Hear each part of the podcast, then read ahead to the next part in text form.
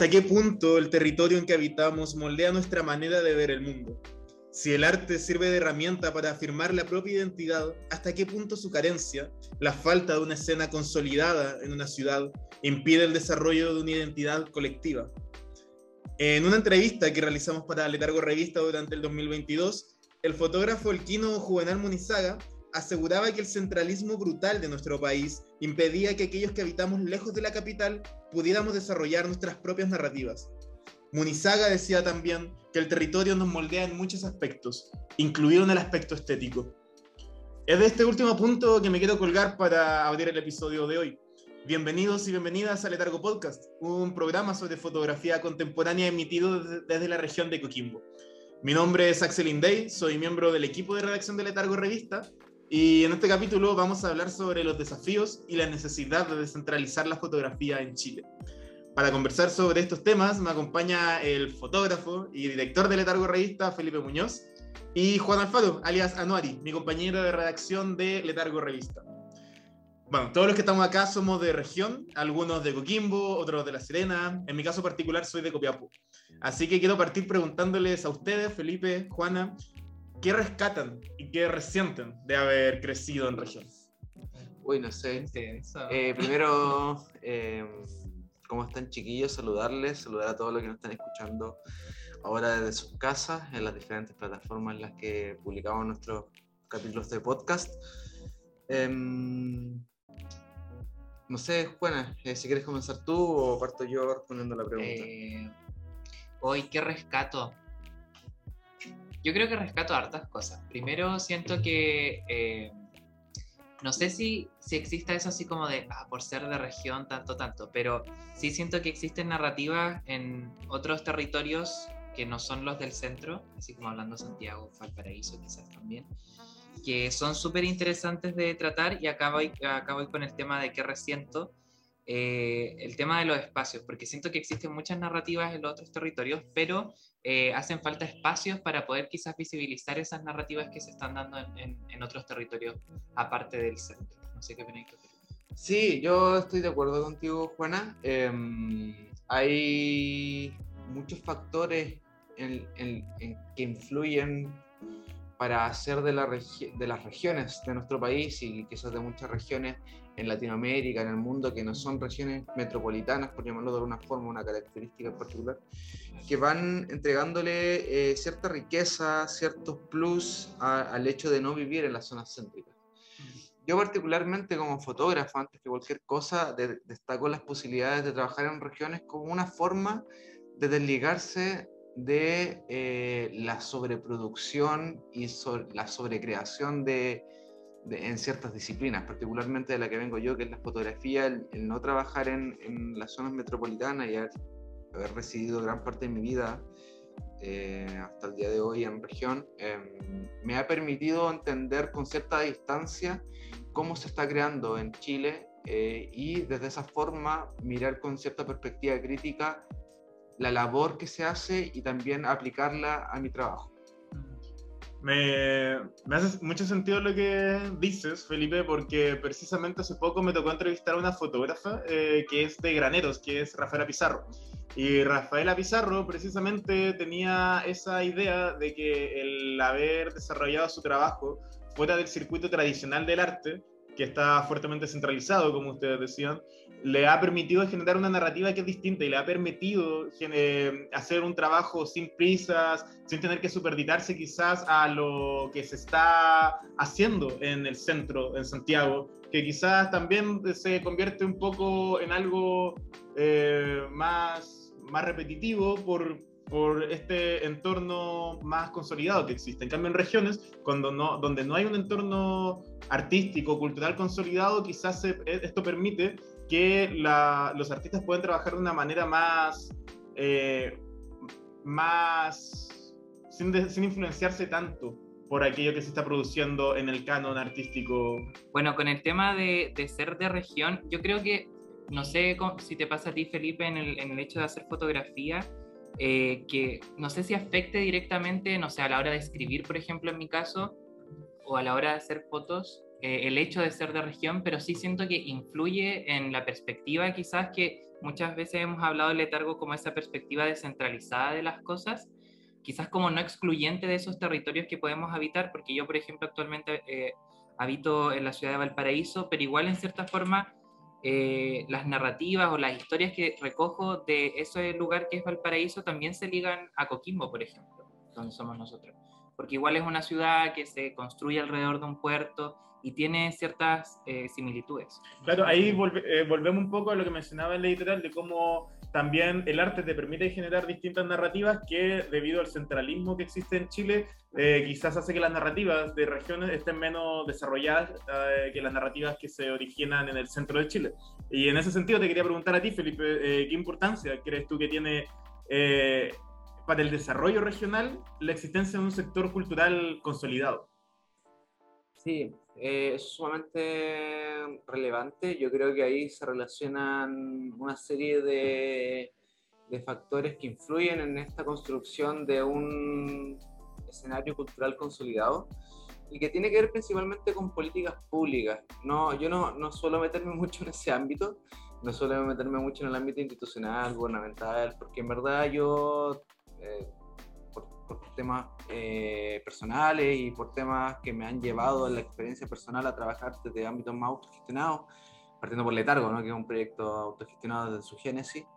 Em, no, no, no, he averiguado mucho de eso, pero sí puedo decir que eh, influye un montón. ¿cachai? ¿Por qué? Porque los fondos de cultura, los espacios culturales, los centros culturales, las casas culturales, los eventos culturales, de alguna u otra forma, tienen que estar ligados en su gestión al ámbito gubernamental que tiene que incentivar la creación de esto y en base a esas incentivaciones, en base a esas gestiones, se va construyendo un circuito cultural que se va consolidando en las diferentes regiones.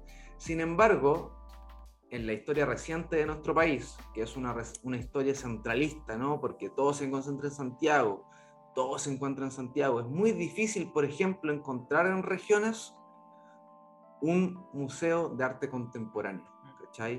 Lo que vemos nosotros en regiones es, son museos arqueológicos, museos de historia, museos de artes, pero ya a nivel como historiográfico más que contemporáneo, lo que hace que los artistas contemporáneos que están creando en regiones se les dificulte aún más la posibilidad de exponer sus trabajos y en consecuencia poder compartir y relacionarse en torno en un espacio con otros artistas.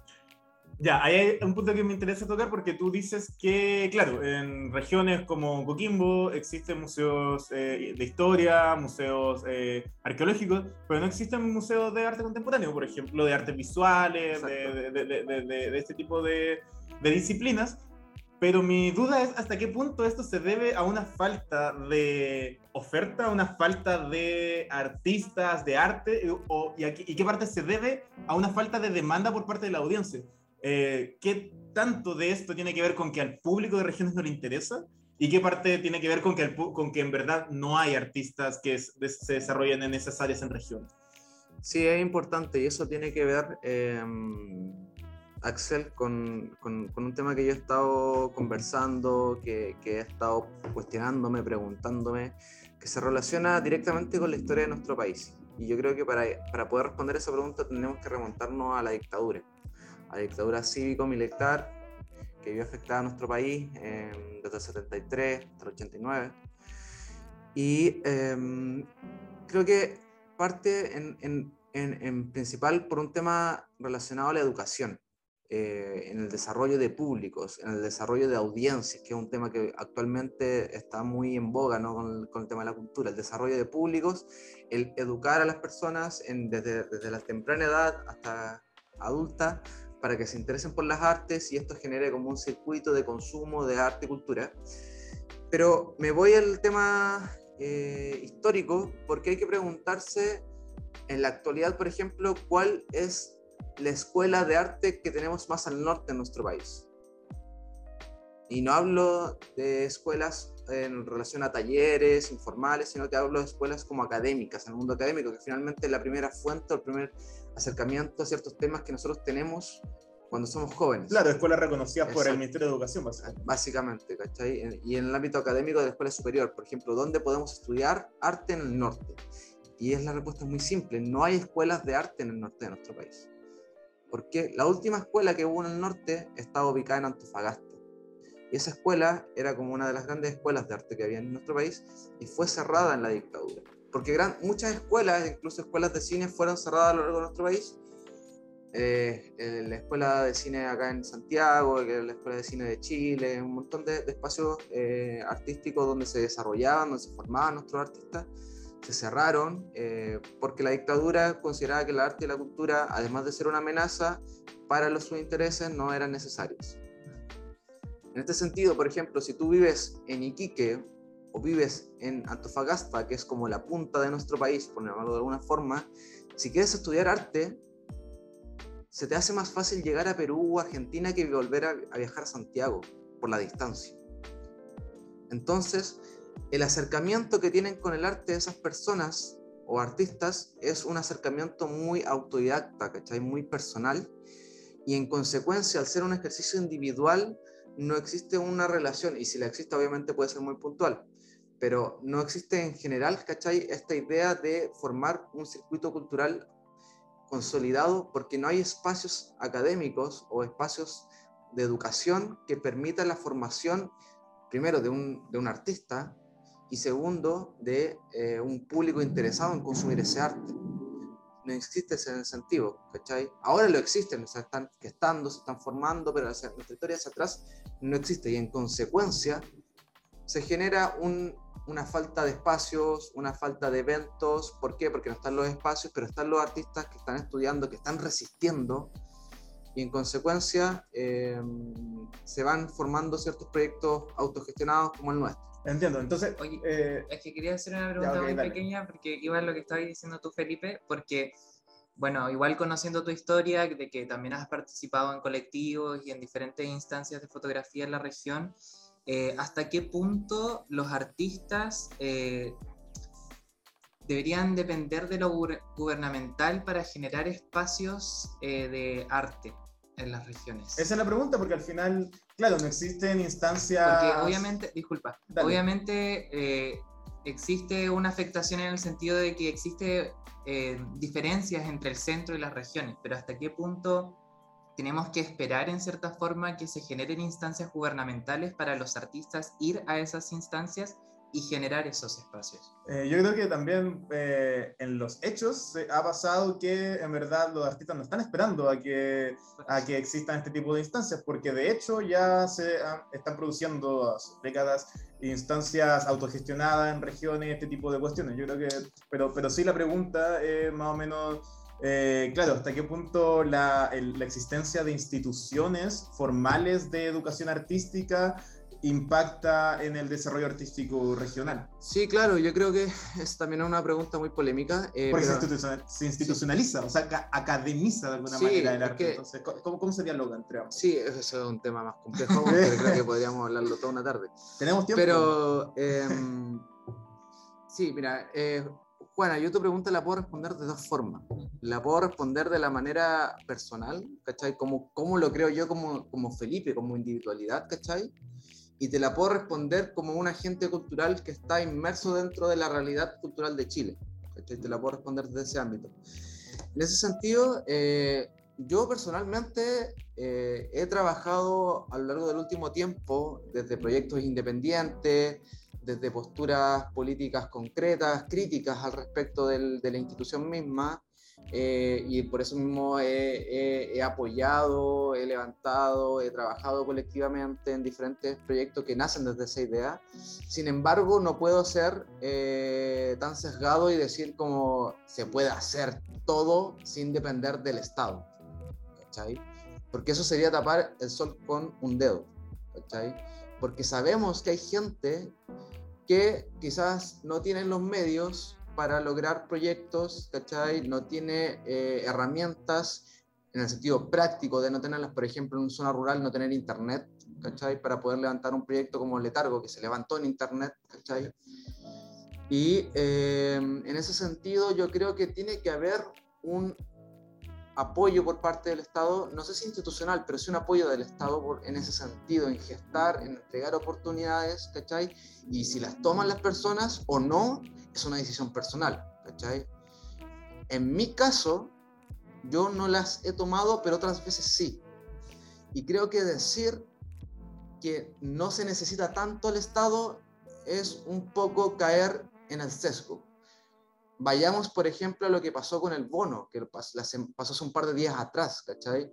O sea, un montón de gente estaba pidiendo ese bono, ¿cachai?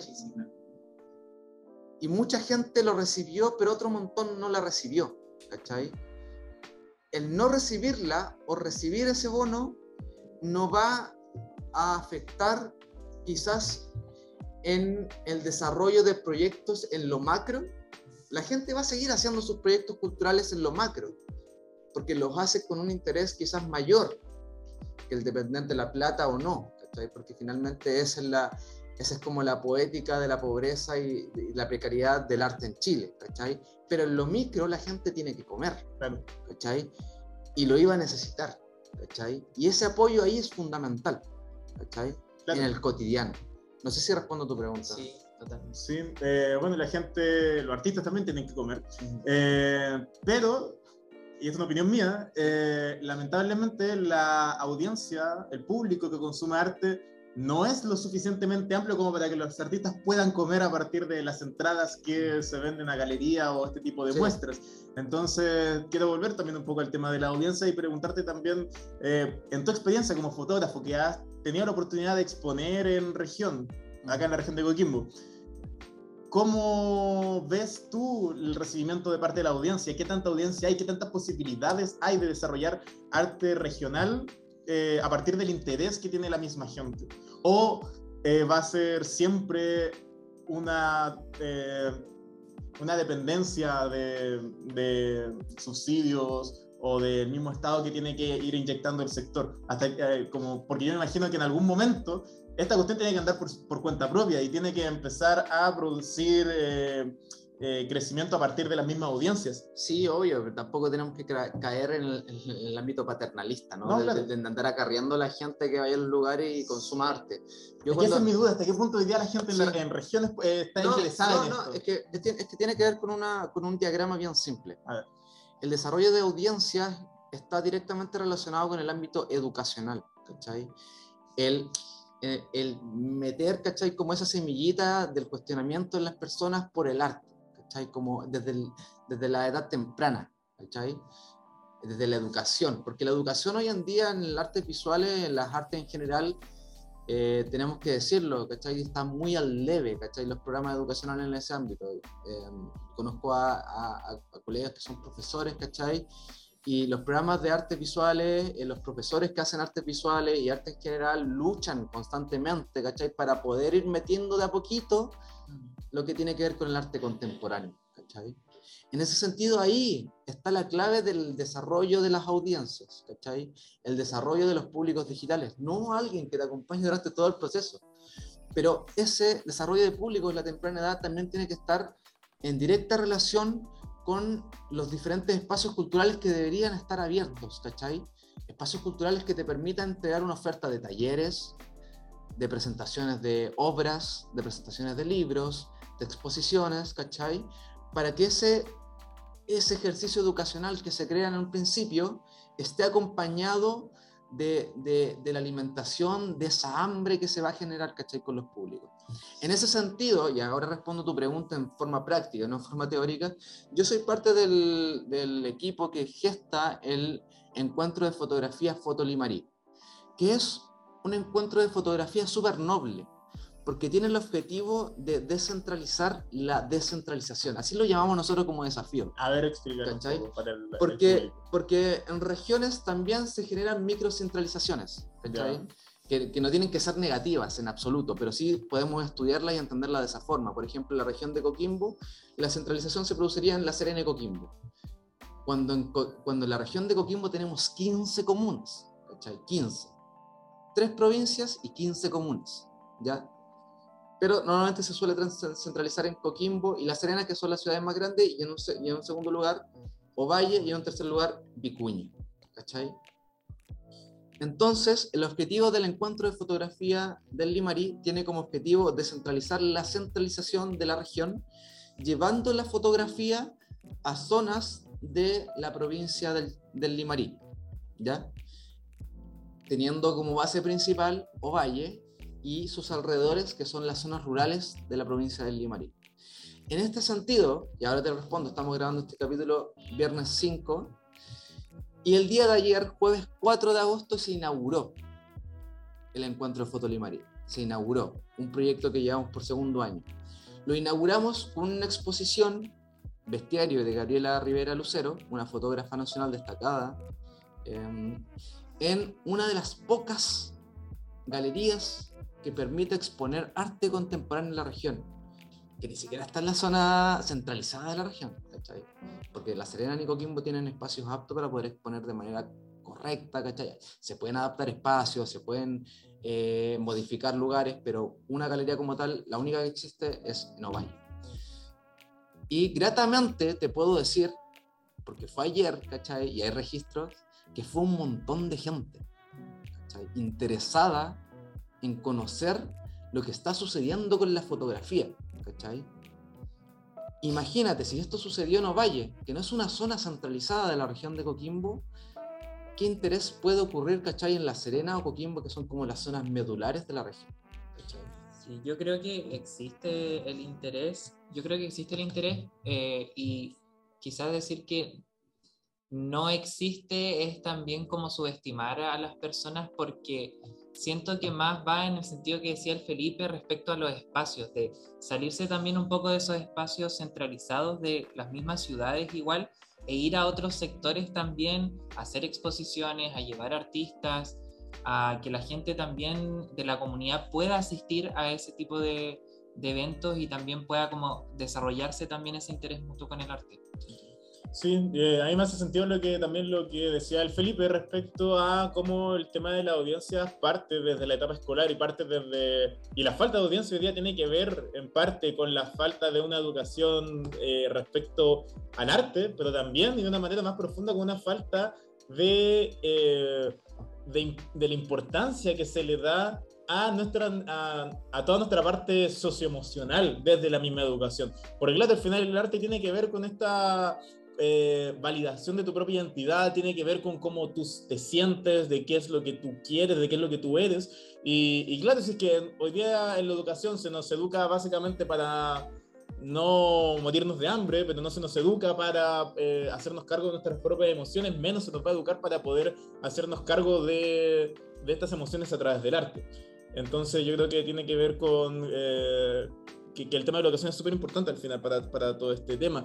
Y también eh, me, no sé, me pregunto también hasta qué, eh, el tema de la fuga de audiencias, o sea, de la fuga de artistas también de parte de, de, regiones a la capital también afecta al desarrollo regional, porque uh, finalmente, como tú dices, hoy día no hay escuelas de arte en el norte de Chile, entonces una persona que hace arte en región lamentablemente tiene que venirse a Santiago para poder desarrollar su arte, y en ese proceso cuánto nos estamos perdiendo de posibles narrativas en torno a nuestra identidad eh, colectiva, nuestra identidad regionales. Sí, de hecho, por ejemplo, yo te puedo eh, contar que hace un par de años atrás, el año 2019, estuve participando de, eh, en ese entonces, Festival Saco, actualmente una Bienal de Arte Contemporáneo, Bienal Saco, en donde tuve la oportunidad de conocer a una serie de artistas que estaban trabajando en Antofagasta.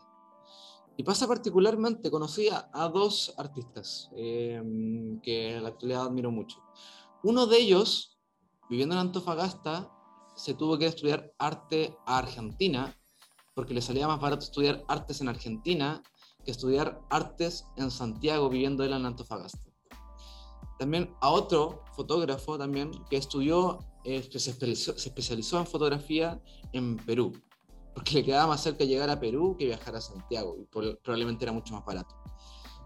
Entonces ahí hay un, un, un tema muy interesante, ¿cachai? Porque además de la formación misma que tienen los artistas, se va generando una distancia con el desarrollo del arte dentro del mismo territorio, ¿cachai?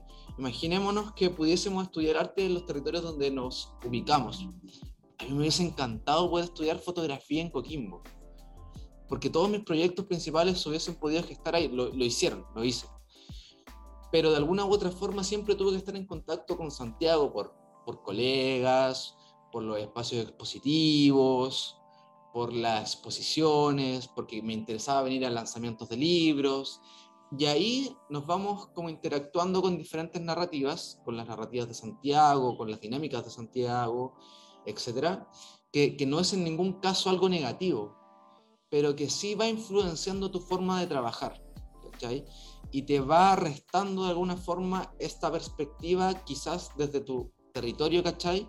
Que puede ser aún más interesante. Claro, porque te interesa también ser bien recibido en Santiago, entonces eso va moldeando tu trabajo exacto, también. Sí, pero, pero y, y, es, y es lo que es mi lógica, lo que me ha pasado a mí, porque Santiago está al lado de Coquimbo.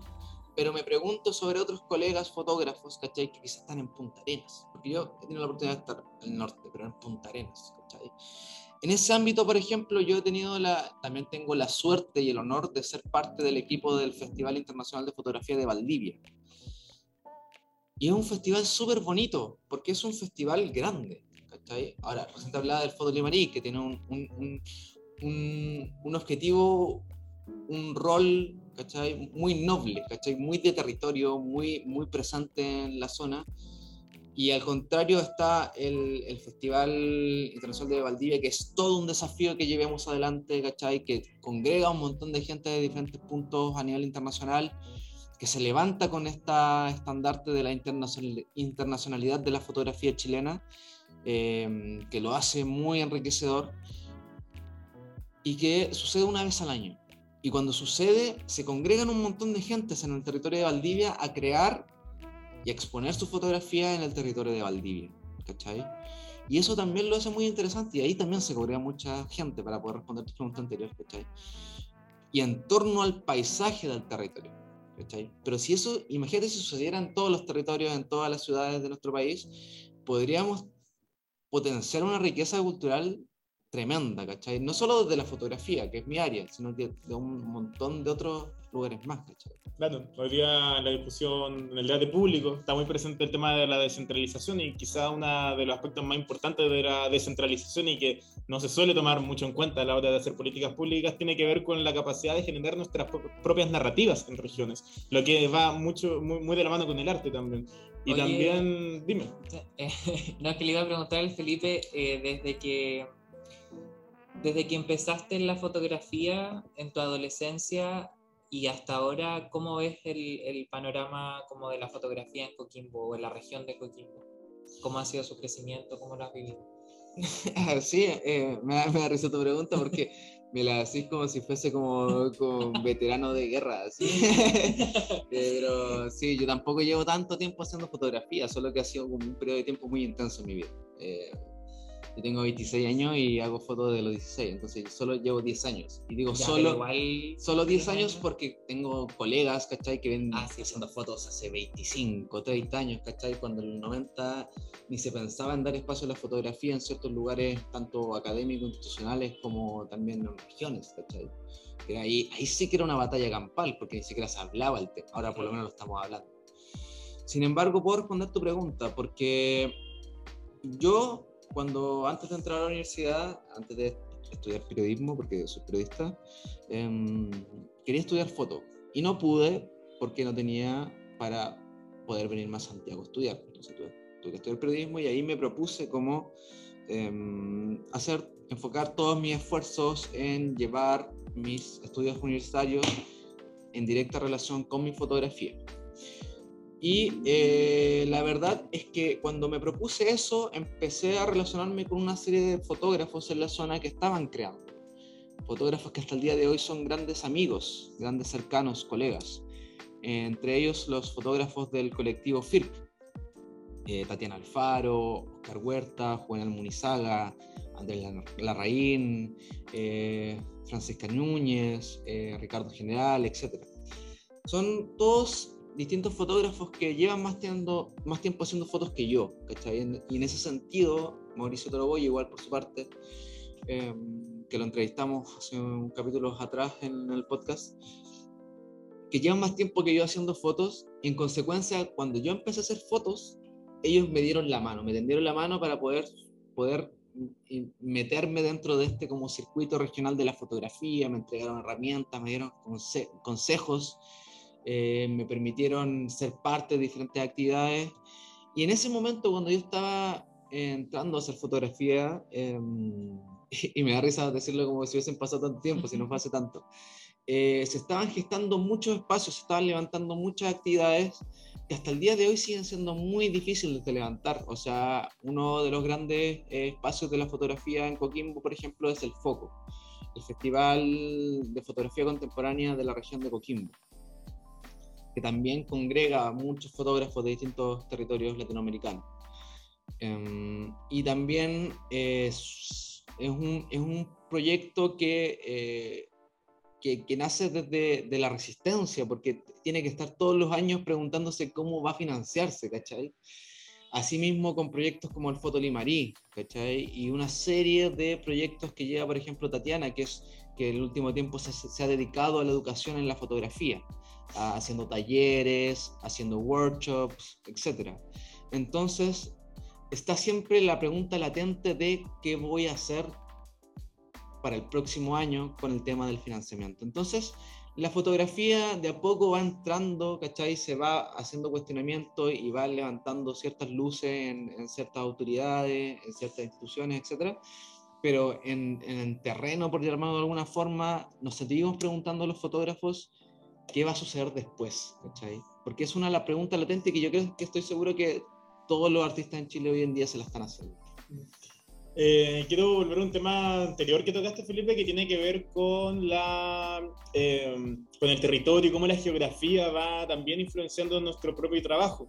Y acá te quiero preguntar a ti también, Juana, eh, y a ti, Felipe, cómo el, el, habitar en una geografía particular, en un territorio particular, en su caso Coquimbo, eh, ha influenciado tu fotografía, Felipe, y tu poesía también, Juana, porque para aquellos que no lo sepan, nuestra amiga Juana Nori acá también es poeta. Juana, responde tú primero. Eh, em, yo creo que iba más que nada a la respuesta que a lo que comentaba recién, o sea, al inicio del podcast respecto a que yo creo que sí, sin duda influye em, más que nada como el territorio donde uno se desarrolla eh, en lo que uno hace, porque siento que es como lo primero que uno percibe, las diferentes realidades que uno tiene a mano. Eh, sí siento que quizás no afecta en mayor medida como en lo que uno hace o en lo que uno escribe, pero sí te, te da, no sé si llamarlo herramientas, pero te da como una, te da quizás como un bagaje de vivencia, se puede decir, del territorio de donde uno pertenece y que sí determina en cierta forma cómo uno aborda ciertos temas y cómo uno los construye, por lo menos en lo que es el relato poético.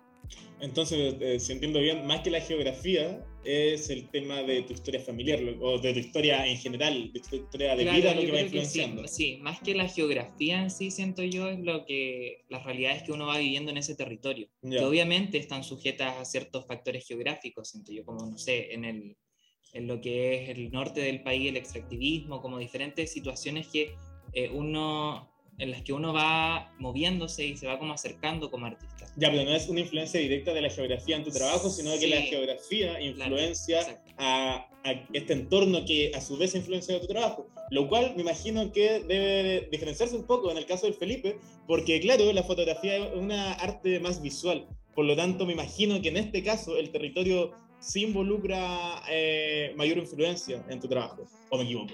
Sí, es verdad. Bueno, me parece muy bonito lo que respondía Juana. Eh, me parece muy interesante cómo se va gestando las diferentes como formas de pensar y repensar la poesía desde el territorio. Pero sí, eh, es un poco distinto el cómo se piensa la fotografía en ese ámbito. hay, una, hay una poética de la imagen que va por la parte reflexiva, pero sin duda, y, acá quiero hablar de mi experiencia personal, no quiero en ningún lado abocar por todos los fotógrafos de la región de Coquimbo. Eh, yo me he visto indudablemente em, influenciado por el documentalismo debido a mi formación como periodista. En ese sentido, el documentalismo eh, está muy relacionado como a la experiencia del territorio. Y de alguna u otra forma lo que media la experiencia del territorio es la geografía. La problemática social está en directa relación con el territorio y su geografía, porque las condiciones climáticas por, tener, por nombrar un factor, ¿cachai? Va a determinar las diferentes formas que la sociedad, por ejemplo, se gana el pan, ¿cachai? En ese sentido, la forma de afrontar una problemática social en lo económico está en directa relación con lo geográfico y en consecuencia mi fotografía documental también se ve directamente influenciada o condicionada más bien por eso, porque es un ejercicio documental que trabaja con la realidad, en este caso la realidad del territorio. Entonces, por ejemplo, no es lo mismo hacer fotografía, estoy poniendo un ejemplo radical, en Chuquicamata, en Calama, que hacer fotografía en Chiloé. ¿Cachai? ¿Por qué? Porque las problemáticas que aquejan a las personas, en este caso, en, en esas dos diferentes ciudades, son completamente distintas en lo literal, probablemente en lo reflexivo o, en otros ámbitos más objetivos no son tan distintas, porque son personas pasándolo mal, ¿cachai? Generalmente pero eh, sí afecta la fotografía en el ámbito visual porque las dinámicas son distintas, ¿cachai? Las dinámicas, los colores, eh, la forma de llegar a ciertos lugares también es distinto.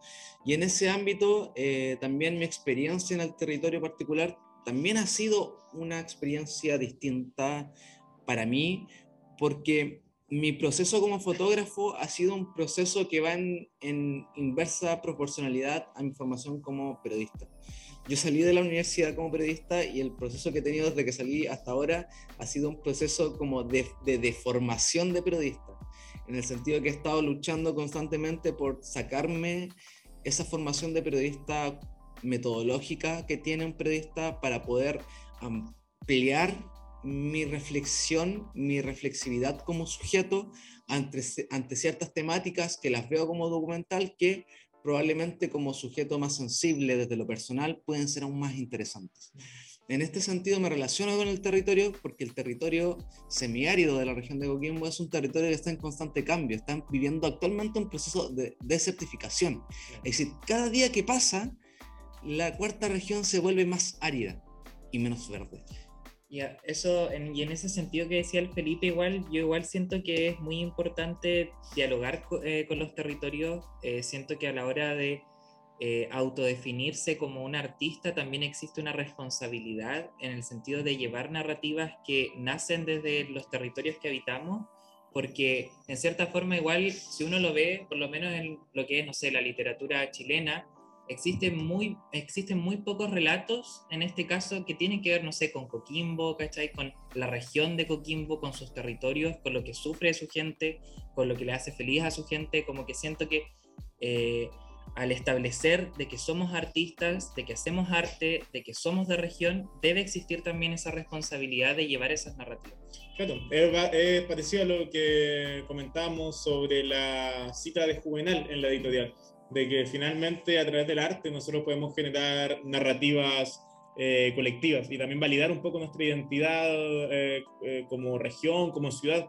Pienso, por ejemplo, en Antofagasta y, y, lo que ha hecho para Antofagasta Hernán Rivera Letelier, por ejemplo, por nombrar un ejemplo de literatura, de cómo ha creado todo un imaginario respecto a esta región, respecto a esta ciudad y su historia.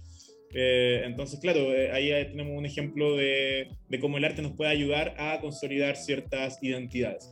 Y ya para, cerrar, para ir cerrando en una nota un poco más educativa también, eh, les quería preguntar de una manera concisa, concreta, bien al grano, ¿cuáles creen ustedes que son los principales desafíos y oportunidades que enfrentan hoy las personas que quieren emprender en el mundo del arte y que viven en regiones alejadas de la capital? Felipe, Sí, es bonita la pregunta que, nos, que, me haces, que nos haces, Axel, porque precisamente ahora en el mes de la fotografía nosotros como Letargo Revista vamos a ir a hacer un taller a la Biblioteca Regional de Gabriela Mistral, hablando de eso, de, de, de, los desafíos y las experiencias que hemos tenido nosotros como proyecto regional, porque levantamos esa bandera de, la descentralización, levantamos esa bandera de la regionalización del proyecto, porque nos interesa que en la región se levanten más proyectos como el nuestro. No, no jugamos en la dinámica de la competencia, no jugamos en la dinámica de, de, querer ser los mejores y los demás hacia abajo, sino que al contrario, nosotros como proyecto nos relacionamos con muchos amigos, proyectos editoriales, y nos gustaría ver en la región de Coquimbo eh, más proyectos como el nuestro que se estén apañando, que se estén colaborando, que se estén conversando. ¿Por qué? Porque esa colectividad, esa, colectividad, esa colaboración permite que la resistencia sea un poco más amena. Entonces, eh, yo creo que los grandes desafíos hoy están en, en, posicionarse desde esa perspectiva y asumir los riesgos que implica esto, ¿no? Como saber que van a haber poco espacio, saber que el financiamiento va a ser un poco esquivo, y, pero que si uno lo hace colectivamente, ahí como a modo de, experiencia, se va a hacer un poco más llevadero de alguna forma.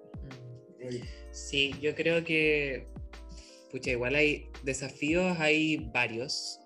Eh, pero siento que es muy importante el tema de eh, generar como esa, quizás como primera red de contactos de personas que están haciendo, que están, eh, en mi caso, que están escribiendo y también apañar a las personas que están como eh, en eso igual, como generar esos espacios, esas colectividades y de esa forma como ir, em, no sé, como apañándose y, y eso, no sé. Bueno, que es el surgimiento de los de tantos colectivos fotográficos, artísticos en general en el último tiempo tiene que ver un poco con eso, con, con, con la con la falta de instancias que permitan el desarrollo del arte, los artistas se ven obligados a, a, a tener que juntarse entre ellos y poder surgir de esa manera.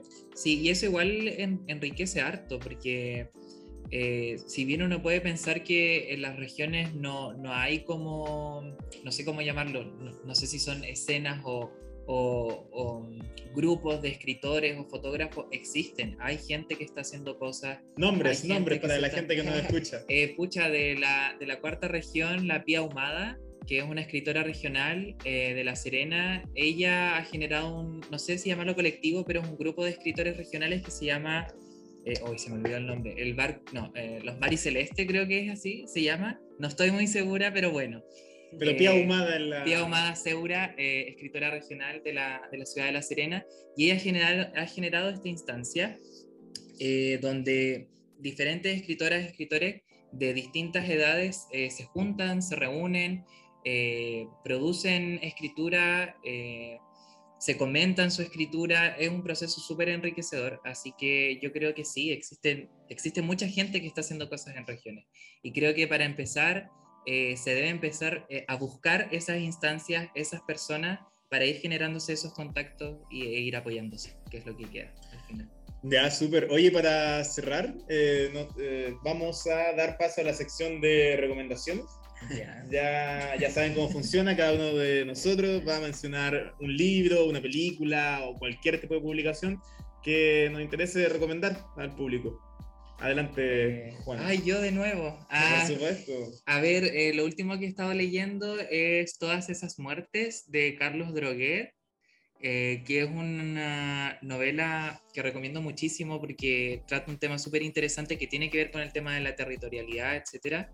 Eh, especialmente con Valparaíso, con la historia de Emile Dubois, que es esta persona que fue catalogada como el primer asesino en serie de, de Chile, y que es una historia súper interesante que ocurrió en eh, Valparaíso, y este autor recoge de una manera magistral, diría yo, eh, todo este personaje de lo que fue Emile Dubois, que ahora está convertido en una animita y es como una animita muy popular en, en Valparaíso. Así que eso, recomiendo. Buenísimo. Yo em, les quiero recomendar un libro que he estado leyendo el último tiempo em, de un amigo de la casa, que, que, no es que sea amigo de nosotros, pero nosotros siempre lo estamos sacando a bailar a, los diferentes temas, es Joan Foncuberta, libro Revelaciones, que, que está escrito junto a Javier Antich. Son dos ensayos que giran en torno al concepto de la aparición y el olvido en la fotografía. Un concepto interesante que tiene que, que juega y roza con la aparición de las imágenes, cuando las imágenes desaparecen, el derecho al olvido en una imagen, el derecho a ser recordado en una imagen, etc. Es una, la recomendación que, que, de, lo que estoy leyendo ahora y que me parece muy interesante, que quizás les, les pueda gustar en cuanto a su, sus diferentes investigaciones o reflexiones que estén llevando a cabo en la actualidad. Eh, bueno, yo para continuar con la temática descentralizadora de este capítulo, quiero recomendar un libro de un artista de la región, que es mi compañera Juana Anuari, Ah. que es su último poemario llamado Diarios de Siméfira, que se va a lanzar este 12 de agosto en, En a- Coquimbo. acá en la región de Coquimbo, en la ciudad de Coquimbo. Y el 27 en Valparaíso, para que vayan. Eh, Así es, yo ya eh, tengo una copia del primer poemario que sacó y lo puedo recomendar con de hecho todas mis fuerzas. lo así saqué que- gracias a Taller Me Pego un Tiro, que es el taller que gestiona justamente Pia Ahumada. Me, me- gustaría decir que tengo el segundo poemario, pero a Juana se le quedaron los libros. Así que, Ay, lo así que no, no lo tengo. Ya, pero pronto, pronto, pronto. Bueno, nos quedamos esperando esas copias entonces. Y bueno, hasta acá llega este capítulo de Letargo Podcast. Nos despedimos, pero los dejamos a todos ustedes, más que invitados, a seguirnos en su plataforma de streaming favorita. Estamos en Spotify, Google Podcast, Apple Podcast, en todos lados. Y también recuerden que nos encontramos en Twitter, en Instagram y ahora en TikTok bajo el nombre de Letargo Revista. Nos vemos. Estén muy bien. Adiós.